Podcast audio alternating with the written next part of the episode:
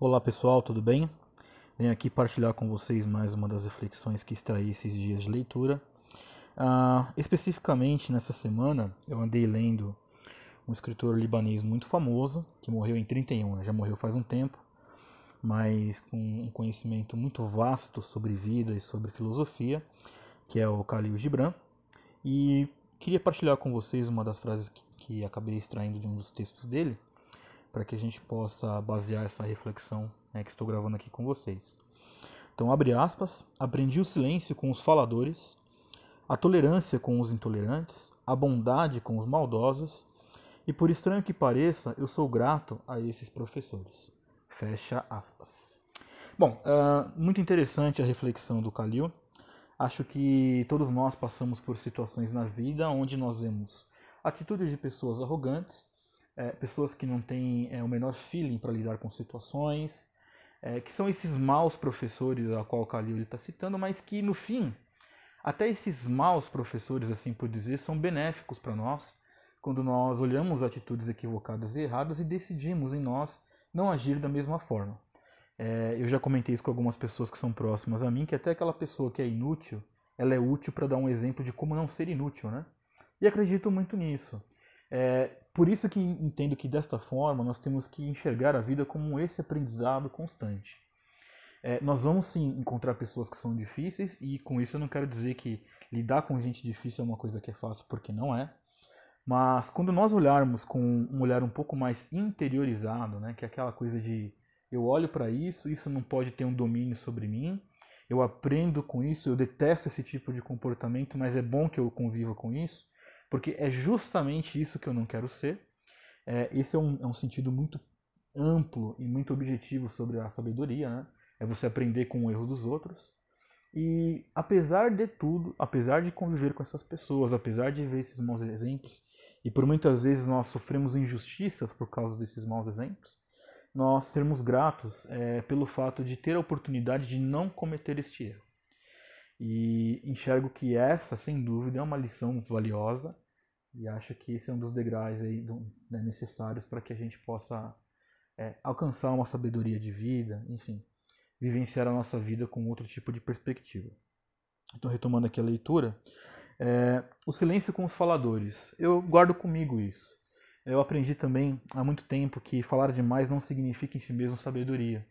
Muito pelo contrário, né? É, você pode ver que tem muitas pessoas que falam, falam, falam e não, não dizem nada, né? Não transmitem nenhum tipo de mensagem. Eu acredito que nós temos que saber a hora de falar. Isso é um ponto muito interessante. Eu acho muito interessante que já percebi que muitos que falam demais, que querem dizer que manjam demais as coisas, que conhecem de tudo, eles acabam se perdendo nos seus próprios argumentos.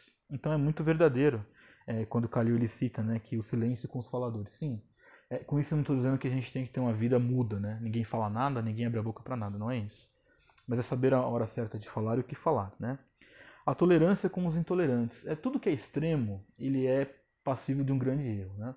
É claro que é, tolerar demais é ruim e tolerar de menos também é ruim. Então nós temos que encontrar na nossa caminhada uh, um meio termo, um equilíbrio que não fira alguns valores básicos e, e, claro, deve haver em nós pelo menos uma disposição, né? uma predisposição de sempre é ser paciente, ser benigno né? e etc.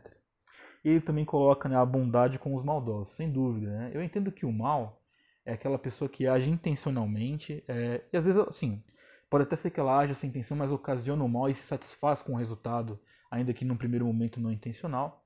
É, olhar esse tipo de maldade, ele sempre vai beirar um pouco da injustiça, foi o que eu falei, muitas vezes nós podemos ser vítimas dessas coisas, né?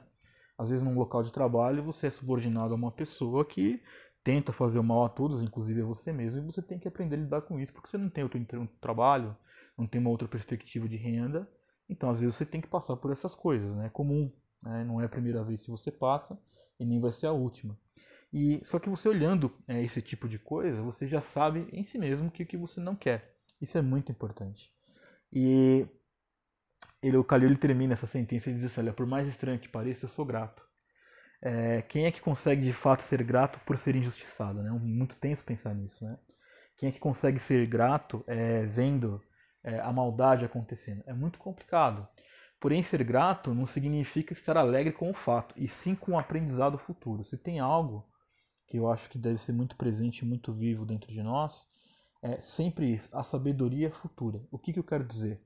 Qual é o ensinamento que eu vou é, adquirir, ainda que futuramente eu possa ver o resultado dele, com essa situação difícil que eu enfrento? Então, se posso partilhar algo com vocês, o meu desejo é esse de fato, é que nós possamos olhar para as adversidades que temos na nossa vida com esse tipo de olhar. É, pode ser que eu não entenda hoje o que está acontecendo, mas amanhã eu vou adquirir uma sabedoria sobre isso. É, pode ser que esteja sendo muito dolorido até estar enfrentando essa situação, mas amanhã eu sei que vou ter aprendido algo com isso. E isso são grandes professores que nós temos que ter nas nossas vidas. Beleza? Eu desejo que essa reflexão vá de encontro a você com uma real resposta de algumas coisas e pelo menos uma provocação para pensarmos juntos. Tá certo?